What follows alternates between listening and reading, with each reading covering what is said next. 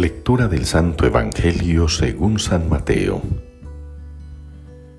En aquel tiempo, al ver Jesús el gentío, subió al monte, se sentó, y se acercaron sus discípulos, y abriendo su boca les enseñaba diciendo, Bienaventurados los pobres en el espíritu, porque de ellos es el reino de los cielos.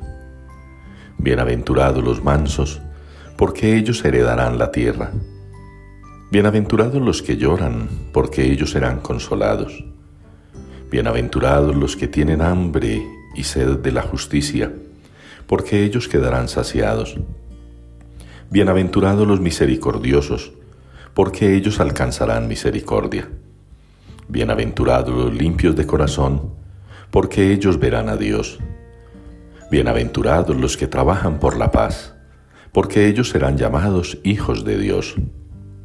Bienaventurados los perseguidos por causa de la justicia, porque de ellos es el reino de los cielos. Bienaventurados vosotros, cuando os insulten y os persigan y os calumnien de cualquier modo por mi causa. Alegraos y regocijaos, porque vuestra recompensa será grande en el cielo.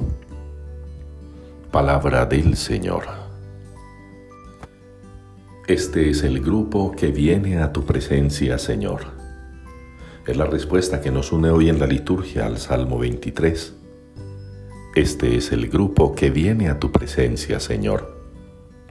Un salmo que nos convoca a tener un deseo grande, inmenso, de pertenecer a ese grupo del que celebramos la solemnidad hoy, el de todos los santos pertenecer al grupo que busca al Señor, que viene a la presencia del Señor, pertenecer al grupo que rodea al Señor, no solo en el cielo, sino también en la tierra cuando celebramos la Eucaristía, pertenecer al grupo que busca al Señor, pertenecer al grupo que viene a la presencia del Señor.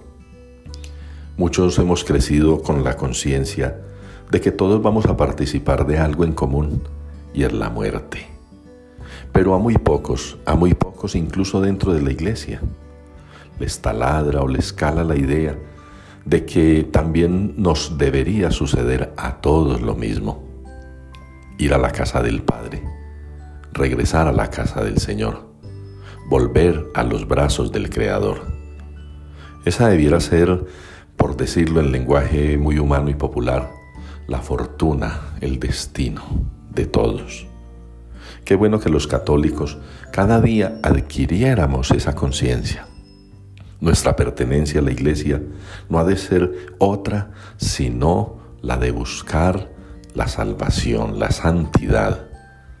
¿Por qué nos costará tanto leer que la vida de la iglesia, iglesia como bautizados, debería centrarse única y exclusivamente en la búsqueda de la santidad?